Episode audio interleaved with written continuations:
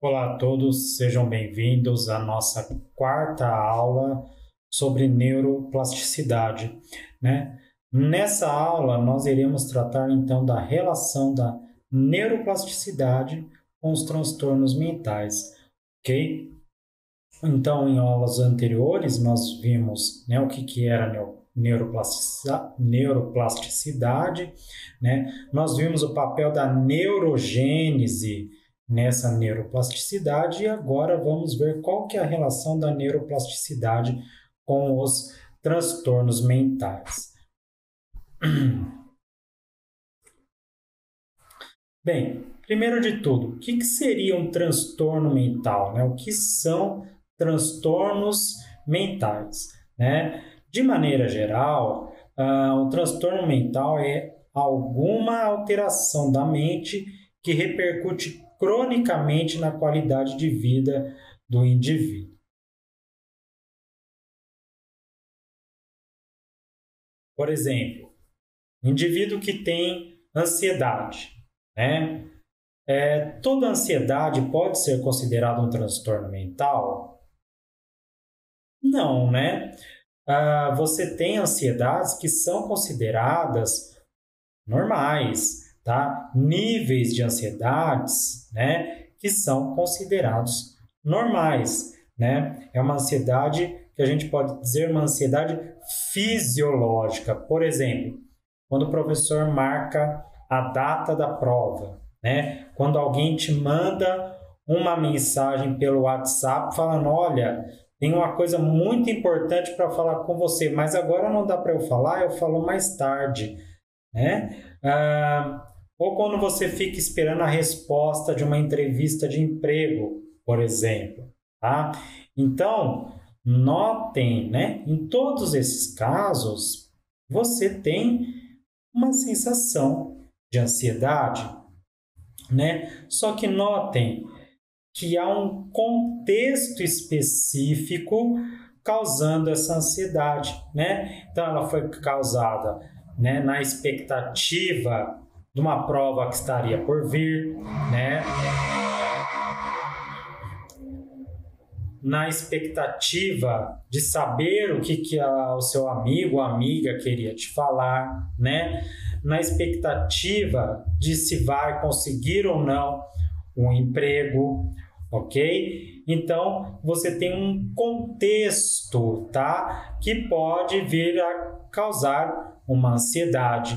Até mesmo eu, né, que já dou aulas há algum tempo, eu sinto também uma ansiedade toda vez que vou dar aula, né? Até mesmo agora, falando aqui com vocês, dando essa aula, mesmo não tendo ninguém à minha volta, né? Você cria uma ansiedade, você cria uma expectativa, né? Por quê? Ah, porque você está ah, se preparando, querendo, né? Algo bom, dar uma boa aula, ministrar uma boa aula, esperando, né, que quem está me ouvindo do outro lado da tela esteja gostando dessa aula, né? Então isso também gera uma, uma desculpa, uma ansiedade no professor, né? Dos próprios alunos, quando eu estou numa sala de aula, né? Uh, você não sabe, às vezes você fica lá professor fica lá pensando o que, que será que os alunos vão achar da minha aula, o que, que será que eles podem perguntar, o que, que será que eu posso uh, falar para eles, né? Todas essas coisas gera uma ansiedade, uma ansiedade fisiológica, pois ela está dentro de um contexto, né? Uh, então isso, né, pessoal, isso é absolutamente normal. Ah, então essa ansiedade ela cria uma motivação, né, para que eu faça algo, né? Isso é importante do ponto de vista evolutivo, né? Pois isso faz com que eu vá, né, atrás de comida, né, atrás de um parceiro para a reprodução, né? Ah, agora, quando que a ansiedade ela começa a impactar na minha vida, né? Quando a ansiedade ela come, começa a trazer impactos negativos na minha vida, né? Por exemplo, eu não consigo dormir direito, né? Eu começo a ter obsessão para fazer determinadas coisas, né? Como comer compulsivamente, ah, fazer compras de maneira compulsiva, tá? Então, nesse ponto, a ansiedade ela se torna um transtorno, né? A ansiedade, nesse ponto, ela está me trazendo malefícios, né? Ah, ela está me trazendo recompensas que não são benéficas para mim, tá? Então, nesse ponto, nós vamos ter a ansiedade.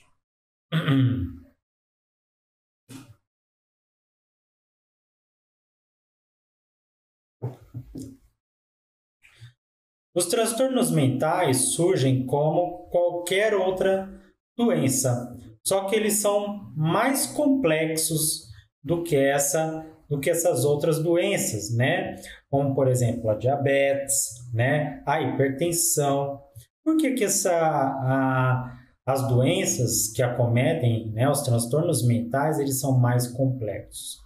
Porque o cérebro é uma estrutura mais complexa, né? E aí, sendo uma estrutura mais complexa, qualquer pequena alteração que eu faço, né, ah, pode causar uma mudança indesejada no meu sistema nervoso, tá? Por exemplo, alterações nos níveis de neurotransmissores em determinadas áreas do cérebro pode levar a esquizofrenia, depressão, ansiedade, dependência a drogas, tá? Entre outras doenças, ok? Ah, ou seja, pequenas alterações em neurotransmissores geram grandes alterações mentais, né? Outro exemplo,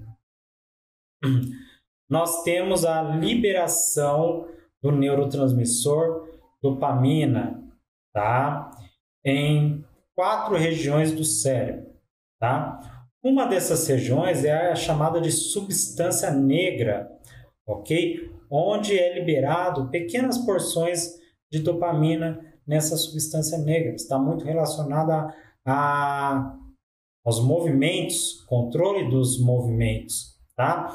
Se eu tiro a dopamina dessa substância negra, né, eu vou ter uma doença chamada de doença de Parkinson, ok? Uma doença muito incapacitante, muito debilitante, né? Onde você, o indivíduo vai apresentar bradicinesia, tá? Que é lentificação dos reflexos e movimentos do corpo, acinesia, né, que é uma dificuldade em iniciar e manter os movimentos, tá? Tremores, ok? Entre outros sintomas. Tudo isso causado por quê? Porque faltou um neurotransmissor, né? Faltou dopamina na substância negra. Ok? Certo? Então, notem que uma pequena alteração tá? em um neurotransmissor, em uma área do cérebro, pode causar grandes alterações mentais, grandes alterações comportamentais, tá certo? Bem, já sabemos que o cérebro humano ele é formado por redes complexas, tá? De regiões que estão conectadas tanto de maneira estrutural como funcional, de modo que a função cerebral ela surge em decorrência da organização do cérebro como um todo, né? Ah, então, todas as funções que ocorrem no cérebro, né? Elas estão organizadas, integradas, ok? Desse modo, fica fácil entender que qualquer lesão cerebral pode induzir um déficit funcional, tá? Devido à disfunção cortical no local dessa lesão, né? Além disso, né, essa lesão, a interrupção da, da função cortical no local dessa lesão, né, pode acabar interrompendo alguma conexão em outras áreas do cérebro que não estão próximas desse local onde foi lesionado, tá? Esse déficit, juntamente com alterações tá, nas conectividades, pode estar relacionado a diversas doenças, como Alzheimer, esclerose múltipla, lesão cerebral traumática, esquizofrenia, depressão, autismo, tá? É bem verdade que a maioria dessas doenças, tá? Se não todas, tem diversos fatores envolvidos, né? Fatores genéticos, fatores ambientais, ok? Ah, diminuição de neurotransmissores, entre outros. Então vamos começar, né, a ver algumas doenças aqui só para vocês entenderem como que ocorre, né, ah, alguns processos dessas doenças e como que elas podem afetar a neuroplasticidade ou como a neuroplasticidade pode afetar nessas doenças, tá? É claro que eu não vou falar aqui em grandes detalhes para vocês, né, de cada uma de cada doença, pois esse não é o objetivo da aula, tá? Há outros cursos aí no SES, ok? Que eles vão falar de maneira mais detalhada dessas doenças, tá? E aí uh, vocês podem buscar esses outros cursos se tiverem interesse, certo? Vamos falar da doença de Alzheimer, né? Uh, que a princípio, né? Como a doença de Alzheimer, a gente sabe que você vai ter perda de neurônio, né? Perda neuronal. Então, ela está bem relacionada aos processos de neuroplasticidade, né? De perda desse processo de neuroplasticidade.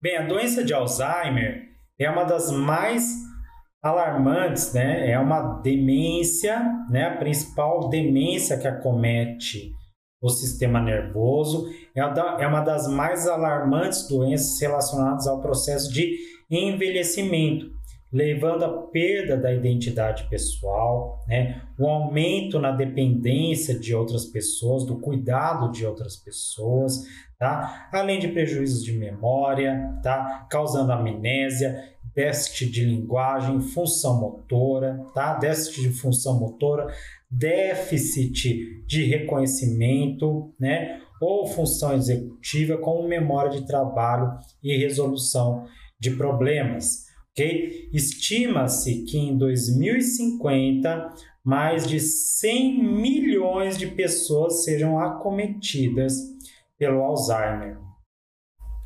Isso devido a dois fatores o envelhecimento da população em geral, tá? E a falta de um tratamento farmacológico específico para a doença de Alzheimer, tá? Então esses dois fatores, OK? Vão culminar em um aumento elevado, tá? De pessoas com Alzheimer no mundo todo, OK? Obviamente, né, que há outros fatores de risco para a doença de Alzheimer, como tabagismo, tá? diabetes, obesidade, hipertensão, depressão, tá? Ok? Então você tem N fatores que vão levar a essa doença de Alzheimer. A doença de Alzheimer, então, ela é caracterizada pela formação do que nós chamamos de placas beta-amiloides, ok? Então, aqui, ó,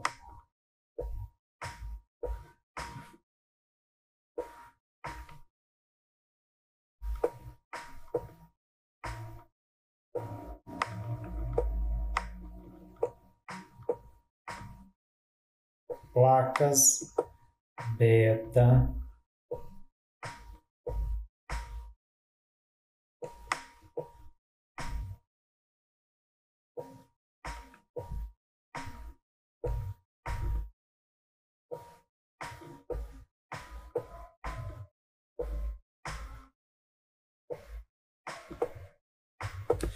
tá? Então, placas beta-amiloides e emaranhados neurofibrilares tá, no cérebro. ok? Então, essas são as duas características principais dos processos neurofisiológicos, né, neurobiológicos que acomete a doença de Alzheimer.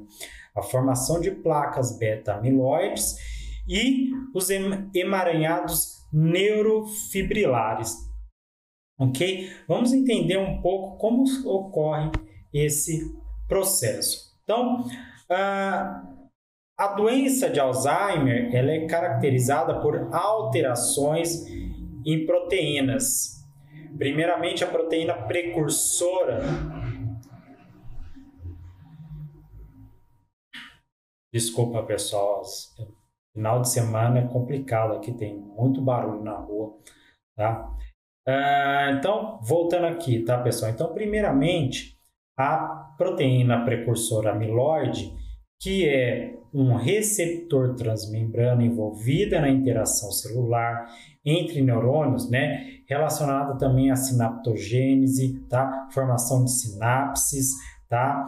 A neurogênese também tem propriedades antioxidantes que quelam íons, tá? Metálico, regula o transporte de colesterol e pode também reparar vasos sanguíneos.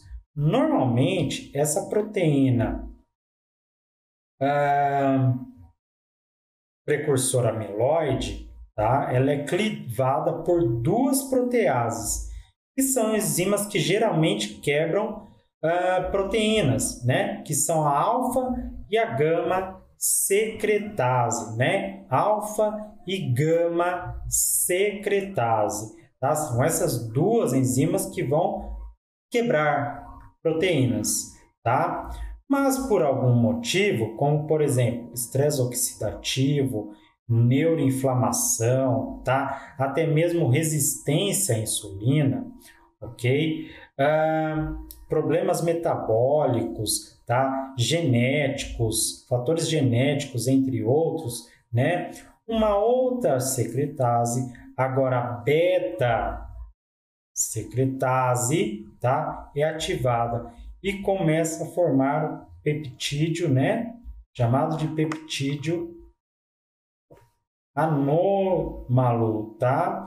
Chamado peptídeo beta-amiloide. E aí você tem alguns tipos de beta-amiloide, beta-42, beta-40, né? O principal envolvido, tá? Ah, no processo aí de formação das placas amiloides é o peptídeo ah, beta-A42 tá? Não que os outros não também participem, mas é que o principal mesmo é esse peptídeo aqui? E esse peptídeo, então, ele vai começar a se juntar com outros peptídeos beta-amiloide, formando o que nós chamamos de oligômeros, tá? Que nós chamamos de oligômeros. Desculpa, oligômeros, tá?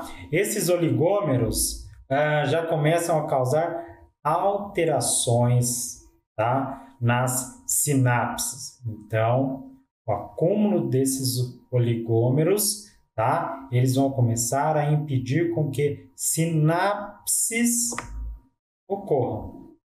Tá? Então, esse é o primeiro passo do processo de, uh, da doença de Alzheimer. Ok? Uh, e a partir desses oligômeros são formadas as placas beta, ah, né? Vão ser formadas as placas beta-amiloides, que nada mais são do que ah, aglomerados cada vez maiores dos peptídeos beta-amiloide, tá? Até esse ponto, ainda não há perda neuronal. Você tem começa a ter perda de sinapse, tá? mas você ainda não tem perda neuronal até esse momento, ok? Perda neuronal vai começar a ocorrer no próximo processo envolvido na doença de Alzheimer, tá?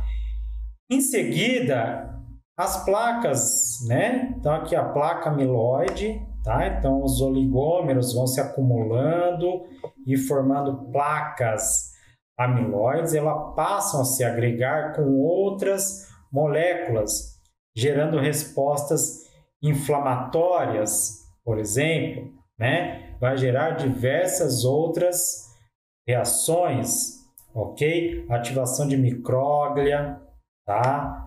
Ativação de astrócitos, ok? Liberação de substâncias químicas tóxicas como citocinas, tá? Radicais livres e esses uh, eventos vão finalmente causar uma cascata de hiperfosforilação no interior dos neurônios. Então, agora é um processo que vai ocorrer no interior dos neurônios, tá?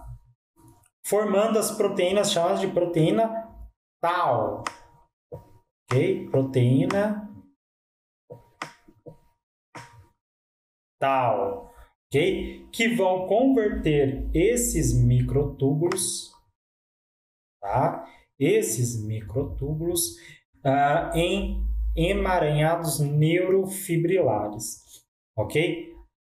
Uh, assim, a disfunção sináptica causada pela formação de placas amiloides fora dos neurônios, tá? Então, as placas amiloides são formadas fora dos neurônios, mas depois elas vão ter consequências dentro dos neurônios, ok? Juntamente com a formação desses emaranhados neurofibrilares no seu interior, vai levar à morte difusa dos neurônios, tá? Então, no processo de Alzheimer, você tem a perda de sinapses causadas pelas placas amiloides, né? E a morte de neurônios causados por esses ah, emaranhados neurofibrilares, tá? Então aí você vai começa a ter perda de neurônios no cérebro, tá? De maneira difusa, não restrita a um único local. Bem, como já dito anteriormente, não existe um tratamento farmacológico eficaz tá? Ah, contra a doença de Alzheimer. Assim, os pesquisadores têm se voltado para tratamentos não farmacológicos. Né? Um desses tratamentos, que na verdade serve tanto como tratamento, mas também como fator protetivo, é o exercício físico. Okay? Diversas pesquisas têm demonstrado que a prática constante de exercícios físicos reduz o risco de desenvolvimento de demência em 28% e os riscos de desenvolver Alzheimer em 45%. Além disso, a atividade física também aumenta os processos de neuroplasticidade, né, pessoal? Então vocês já viram em aulas passadas, em aula anterior, que o exercício físico ele está envolvido no processo de neuroplasticidade. Por exemplo,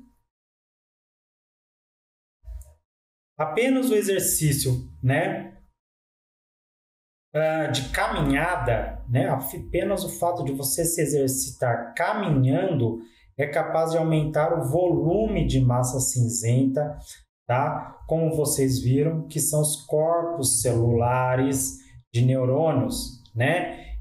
E áreas, em áreas como córtex frontal, córtex parietal, córtex temporal e hipocampo né? Que é aquela área relacionada à memória, tá? Bastante prejudicada durante a doença de Alzheimer, né? Então, somente o fato de eu aumentar, de eu fazer caminhadas, né?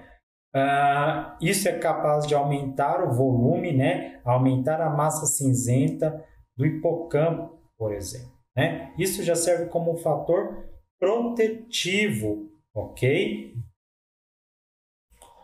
Um outro ponto importante e que vimos na aula anterior é que o exercício físico também promove a neurogênese, tá?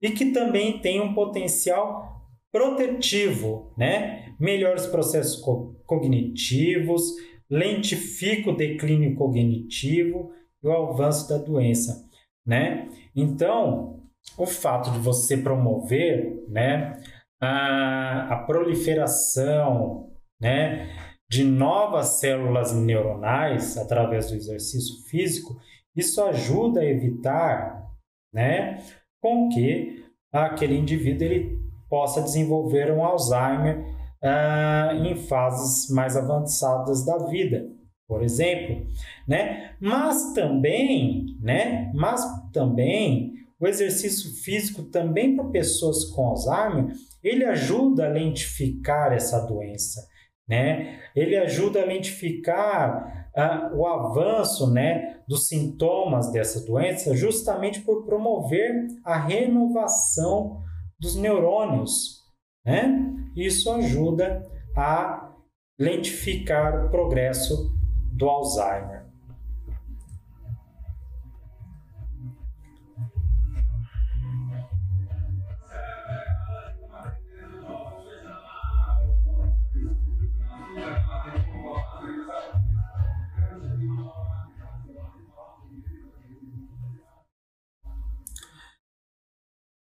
Esse estudo aqui, tá, pessoal, do qual eu sou um dos autores, né? Então, eu sou um dos autores desse estudo. Uh, ele descreve bem o papel protetivo do exercício físico na doença de Alzheimer, tá?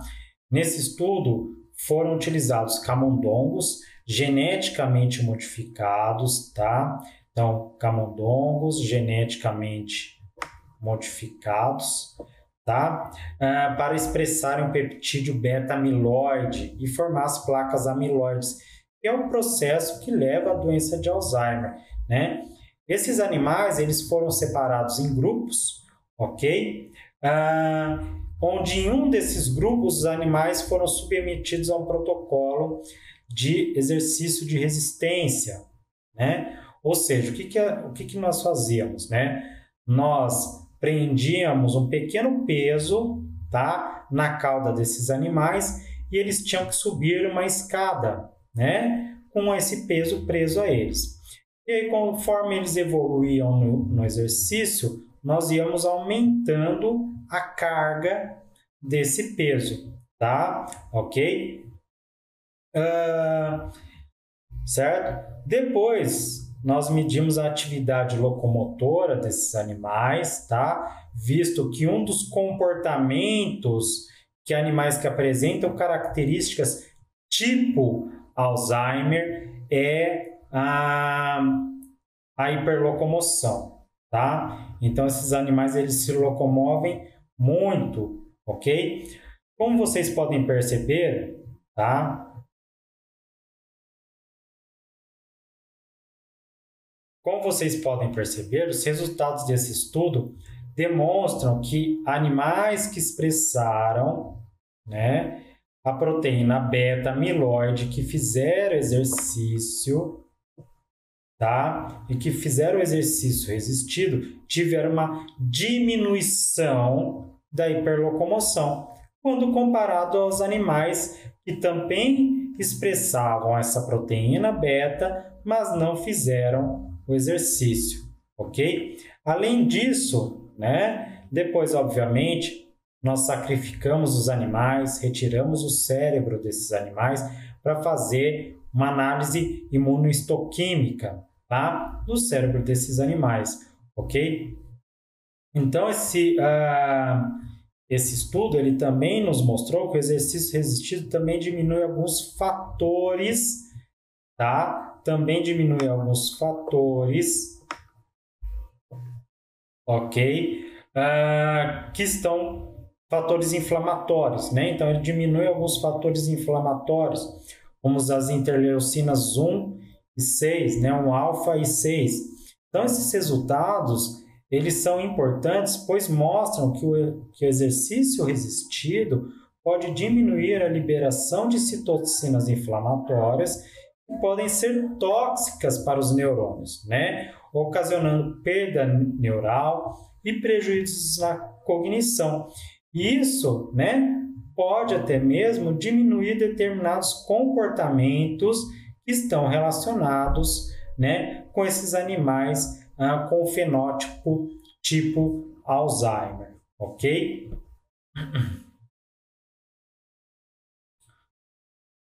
Uma outra doença né, que também tem relação com a neuroplasticidade é a depressão.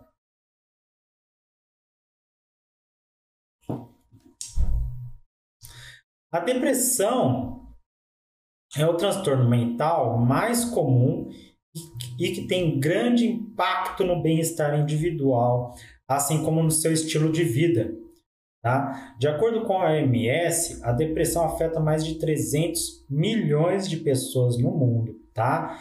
E de acordo com o Manual Diagnóstico Estatístico uh, dos Transtornos Mentais, uh, para que uma pessoa ela seja diagnosticada com depressão, ela precisa apresentar necessariamente um desses sintomas, tá? Uh, que é humor deprimido ou apatia ou perda de interesse por atividades cotidianas que normalmente essa pessoa faria, tá? Então, para que o indivíduo ele seja considerado uh, com depressão, ele precisa apresentar uh, necessariamente um desses dois sintomas e também precisa apresentar no mínimo quatro desses outros sintomas, né? Ok? Como por exemplo, culpa, né? Ah, aversão, medo, ansiedade, tá? É, hostilidade, transtorno de sono, ok? Fadiga, alteração, tá? alteração do peso e do apetite, certo? Ideias suicida. Então, esse indivíduo ele vai precisar apresentar pelo menos quatro desses sintomas aqui e pelo menos um desses dois sintomas aqui é obrigatório. Somente assim a pessoa pode ser diagnosticada de fato com depressão. Tá? Esses sintomas eles estão relacionados a uma disfunção na liberação de alguns neurotransmissores né, em determinadas áreas do cérebro. Assim, uma disfunção na liberação de monoaminas, quem seriam as monoaminas? Noradrenalina, dopamina, serotonina, tá? Em diversas áreas cerebrais, como nós podemos ver aqui, né, estão relacionados aos sintomas de depressão. Desse modo, como podemos ver na imagem, uma diminuição da dopamina né, e noradrenalina okay, ah, em áreas como córtex pré-frontal, tá, amígdala e hipocampo, podem estar relacionados a uma diminuição do afeto positivo, como humor deprimido, perda da felicidade, interesse ou prazer, né? Então o indivíduo não sente mais interesse, né? Não sente mais prazer em realizar tarefas que normalmente lhe trariam esse sentimento, diminuição da autoconfiança, perda de energia e entusiasmo, ok? Já o aumento do afeto negativo, né? Como culpa, aversão, medo, ansiedade, hostilidade, irritabilidade, solidão, eles estão relacionados a uma disfunção na neurotransmissão serotoninérgica, tá? Serotoninérgica em áreas como córtex pré-frontal e amígdala hipocampo, tá? Desse modo, o tratamento farmacológico visa justamente aumentar a quantidade desses neurotransmissores tá? nessas áreas, o que leva a uma diminuição desses sintomas aqui, certo? De maneira interessante, o próprio tratamento farmacológico, tá? Com os antidepressivos, eles podem ocasionar processos de neuroplasticidade, ok? Outro fator que pode ocasionar a depressão é o estresse. Tá? Então, o estresse ele também é um fator que pode ocasionar depressão. É um fator que altera a neuroplasticidade. Tá? Então, o estresse ele não está apenas ah, relacionado à depressão, mas ele também pode estar relacionado a alterações na neuroplasticidade. Né?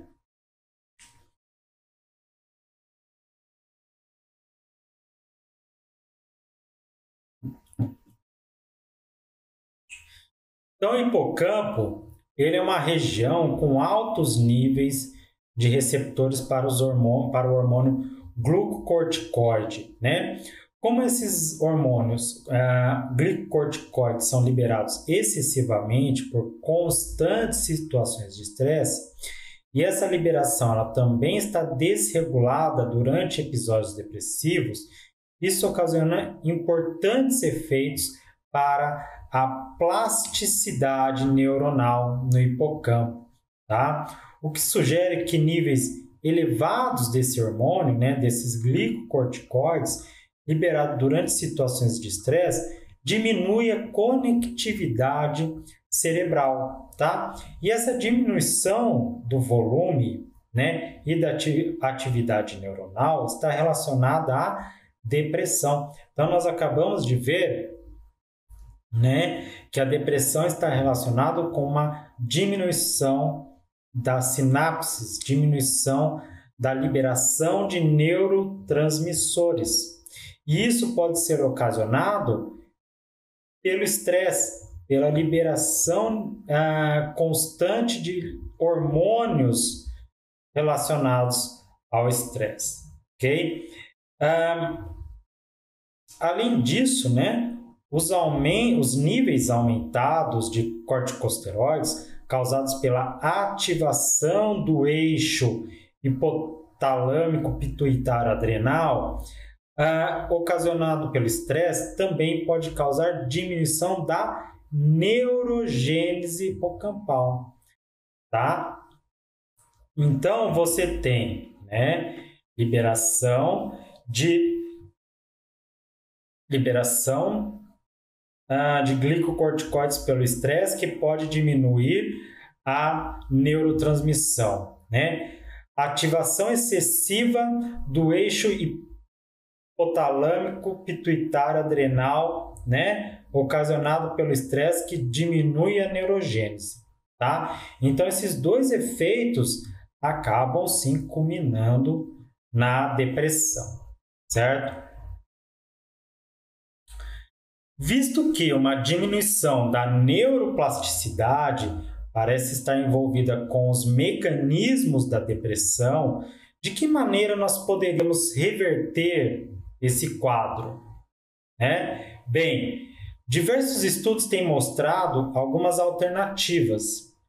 Assim como na doença de Alzheimer, o exercício físico tá? pode ter um papel importante na manutenção dos processos neuroplásticos, né? que são afetados na depressão. Dentre eles, aumento na liberação de neurotransmissores no cérebro, aumento na quantidade de sinapses, visto que a perda sináptica também ocorre em transtornos de humor, como a depressão, e está relacionado com, sintoma, com os sintomas emocionais e função cognitivas, tá? Então, desculpa, tá? Ah, então, é, essa perda neuronal, né, perda de sinapse, quero dizer, ah, que ocorre durante a depressão, ela pode sim estar relacionada com os sintomas emocionais, né? Perda de funções cognitivas que ocorrem ah, na depressão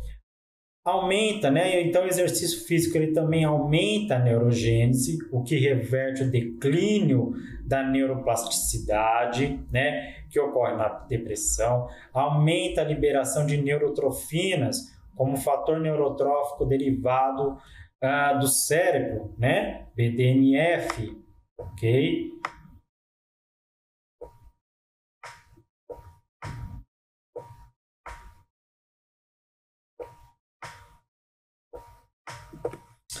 Então, fator neurotrófico derivado do cérebro, tá? Diminui a atividade do eixo HPA, né? Induzida pelo estresse, ok? Então, todos esses fatores, né? Então, notem, pessoal, né? Isso já vem falando há várias aulas. Notem a importância do exercício físico para as nossas vidas, né? Então, o exercício físico ele não é apenas benéfico benéfico para a saúde física, mas ele é benéfico para a saúde mental também, para a manutenção dessa saúde mental, ok? Outro fator importante é o sono. Né? Ah, então, estudos eles demonstram que a privação de sono apresenta, ah, faz com que ocorra uma diminuição da massa cinzenta no córtex pré-frontal, né? E diminuição no volume hipocampal, tá? Também sabe-se que o sono está relacionado com vários processos gênicos que ocorrem no cérebro, fortalecimento de sinapses, tá? Ah, ok? Que é chamado de sinaptogênese, ah, sinaptogênese, né? Processo da própria neurogênese, ok? A dor crônica, tá? É outro fator que pode levar a uma diminuição da neuroplasticidade, visto que diminui a liberação de BDNF, tá? Diminui a liberação de monoaminas, tá? Causa processos inflamatórios que pode levar à morte de neurônios. Assim, o tratamento da dor crônica ele pode reverter esses fatores que alteram os processos de neuroplasticidade, ok? Então, pessoal, a atividade, a atividade física, uma boa qualidade do sono, uma boa qualidade de vida podem aumentar os processos de neuroplasticidade e ajudar no tratamento da depressão.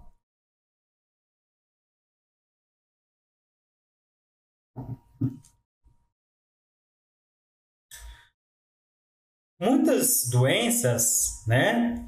Além dessas doenças que eu acabei de falar para vocês, muitas outras doenças podem causar alterações na neuroplasticidade do sistema nervoso, né? Poderia ficar aqui falando aqui um bom tempo para vocês sobre essa doença, várias aulas ah, sobre essas diversas doenças e as alterações que elas causam no sistema nervoso né? e na neuroplasticidade né? Mas aqui, uh, como o intuito não é esse, né? Só vou citar outras doenças para vocês que podem sim causar uma alteração da neuroplasticidade, como por exemplo a dependência química, né? A esclerose, ah, desculpa, a esclerose amiotrófica lateral, o autismo, né? Isquemia cerebral, síndrome de Down, tá? epilepsia, esquizofrenia,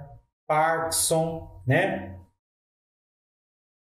Sabe até mesmo que determinados vírus podem causar essa alteração, né? Como o vírus da AIDS, ok? Sabemos já atualmente, né? Que o vírus causador da Covid-19, né, o SARS-CoV-2, causa alterações no sistema nervoso, né? Você tem ali perda de olfato, perda de paladar, né? Então, esse vírus provavelmente ele está causando mudanças neuroplásticas no nosso cérebro, né? Mudanças muitas vezes que são duradouras, a pessoa tem fica meses sem sentir gosto, sem sentir cheiro, né? E ela vai ter que fazer um processo de fisioterapia para poder voltar a ter essas sensações, né? Então, provavelmente, nesse processo de fisioterapia, vai acontecer a renovação de certos neurônios, né? A alterações neuro, neuroplásticas de áreas que estavam desligadas e voltam a ser ligadas, né? Ok? Ah, Para que esse indivíduo ele possa então voltar a sentir essas sensações de cheiro, né? Gosto, ok? Ah, e muitas dessas doenças elas vão ter algo em comum, tá? Que é a diminuição das chamadas LTPs.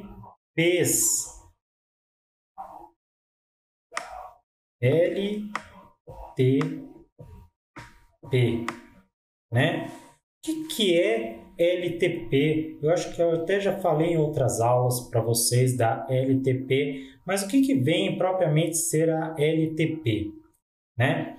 Então notem aqui, pessoal, que eu tenho aqui o hipocampo, né? O giro denteado aqui do hipocampo, tá? Ah, então, o que, que são LTPs? LTPs são potenciais de ação de longo prazo ou potencial de ação de longa duração, que nada mais é do que um aumento duradouro na amplitude dos potenciais de ação dos neurônios pós-sinápticos, após esse ser repetidamente estimulado pelos neurônios pré-sinápticos.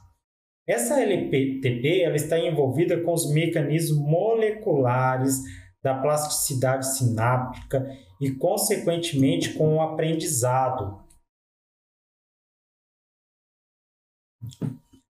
Para que haja produção dessa LPTP, é necessário um estímulo forte, né? que seja capaz de ativar simultaneamente diversas fibras aferentes.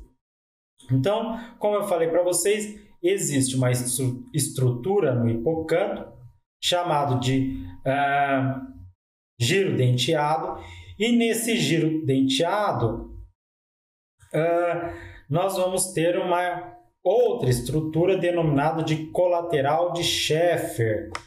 Tá? Então, a estrutura é chamada de colateral de Schaeffer. Essa estrutura ela faz a comunicação entre a camada CA3 do giro denteado com a camada CA1 desse mesmo giro denteado, né? Então faz a comunicação entre as diferentes camadas do hipocampo, né? O que acontece é o seguinte: o processamento da memória ela vai começar quando estímulos chegam, né? nesses neurônios piramidais da camada CA3 e dos neurônios, né? E desses neurônios vão fazer sinapse no, uh, no colateral de Schaeffer e vai mandar sinais para a camada CA1, né? Então, a sinapse, né, o sinal que chega no CA3 vai passar para a camada CA1 do hipocampo através do colateral de Schaeffer, tá? Quanto mais eu repito a entrada desse sinal, né, mais forte se torna a comunicação entre a camada CA3 com a camada CA1 através do colateral de Schaeffer, né, tornando então essas sinapses cada vez mais fortes, tornando essas sinapses mais duradouras e esse processo é importante para transformar, por exemplo, memórias de curto prazo em memórias duradouras, tá? Então nós podemos dizer o seguinte: uma memória, né? Prestem atenção. Uma memória é uma facilitação entre duas sinapses, tá? Uma memória é uma facilitação entre duas sinapses. Então, quando eu aprendo uma coisa, por exemplo, glutamato é um neurotransmissor excitatório. Glutamato é um neurotransmissor excitatório. Então, toda vez que eu repito isso, glutamato é um neurotransmissor excitatório. Essa informação vai passando por essa circuitaria, né? Uh, vai passando então por essa circuitaria e a eficiência da transmissão pré e pós-sináptica vai aumentando, né? E essa informação ela vai sendo retida nesse processo sináptico, ok? Essas sinapses fortalecidas, elas podem disparar com mais, depois com mais facilidade, né? Como ah, quando eu lembrar dessa informação quando eu evocar essa memória, né? Então, por causa que ela é uma sinapse fortalecida, agora para eu, né, ter um disparo desses neurônios, basta um pequeno estímulo, né, que eu já tenho o potencial de ação no seu máximo relembrando essa memória, tá? Por isso, também quanto mais você sabe um assunto, né? Quanto mais você sabe de um determinado assunto, mais fácil é para aprender a memorizar outras coisas relacionadas a esse mesmo assunto, né? Porque é mais fácil você evocar essas lembranças, né? Você tem ali sinapses de longa duração, tá? E esse processo né, de formação de LTP, que é um processo de neuroplasticidade, no qual há o fortalecimento de sinapses de um determinado circuito neuronal, ele pode ser prejudicado em diversas doenças neurológicas, tá? E por isso que em muitos, em muitas delas, né, o indivíduo vai apresentar o quê? déficits cognitivos, perda de memória, dificuldade em aprendizagem, tá? Porque ele não tem a formação, ele tem perda dessas sinapses, desses neurônios que fazem essas LTPs, tá certo? Então, ah, por isso que eu falei para vocês que muitas daquelas doenças neurológicas, né, elas têm como uma, como em comum essa diminuição das LTPs, das, dos potenciais de longa duração, tá?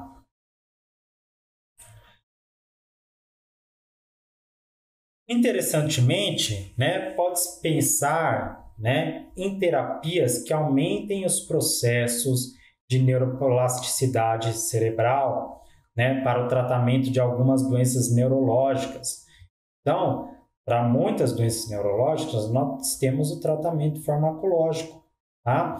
que aumentam a liberação de neurotransmissores, como os antidepressivos. Tá?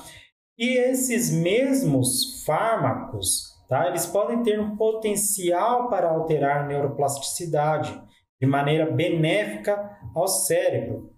Atividade física, tá? já falada tantas vezes, nessa aula, né? Que vocês viram como a atividade física é benéfica para o bem-estar do cérebro, para os processos de neuroplasticidade, né? Ah, ah, não só atividade física é importante, como atividade intelectual, tá? Como leitura, discussão em grupo, tá? Soluções de quebra-cabeças, ah, soluções de problemas, aprender a tocar um novo instrumento, né? Ok? São todas atividades pró-cognitivas.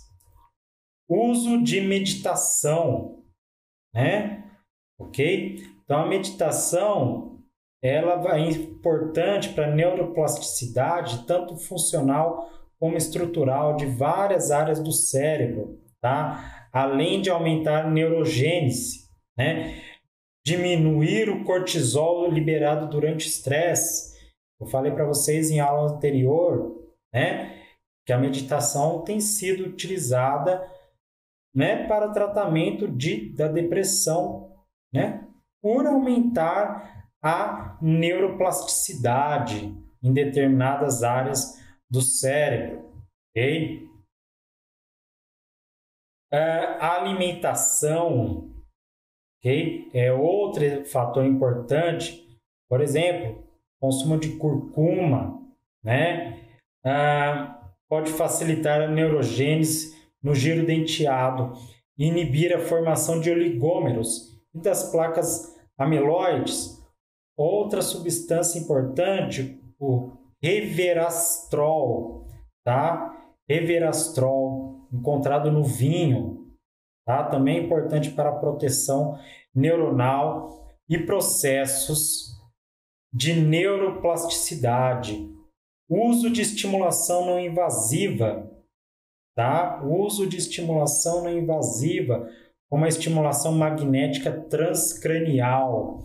Tem, tem tido estudos tá, para o uso como tratamento na depressão, esquizofrenia, tá? Induzindo a neuroplasticidade de maneira direta ou indireta através da estimulação elétrica do córtex, tá? Pode-se utilizar como terapia a estimulação profunda do cérebro. Então, nesse caso, você vai colocar uma espécie de um marca-passo né, no cérebro, no qual vão sendo ah, liberados estímulos elétricos né, para estimular determinados grupos de neurônios, determinada área cerebral, tá? Ah, então, seu uso ele tem sido estudado né, para o tratamento em transtornos do humor, ansiedade, tá? na doença de Parkinson e no transtorno compulsivo obsessivo. Então, pessoal, há uma série né, de maneiras de se evitar com que ocorra perda de neurônio, né, alteração na neuroplasticidade, é, maneiras que não envolvem o uso de medicamentos e nem terapias invasivas, né? mas maneiras fáceis que nós podemos realizar no nosso dia a dia, como exercício, uma boa alimentação, né? Ah, leitura de um livro, tudo isso facilita a neuroplasticidade, forma novas conexões no cérebro, ah, facilita o processo de neurogênese, formação de novos neurônios.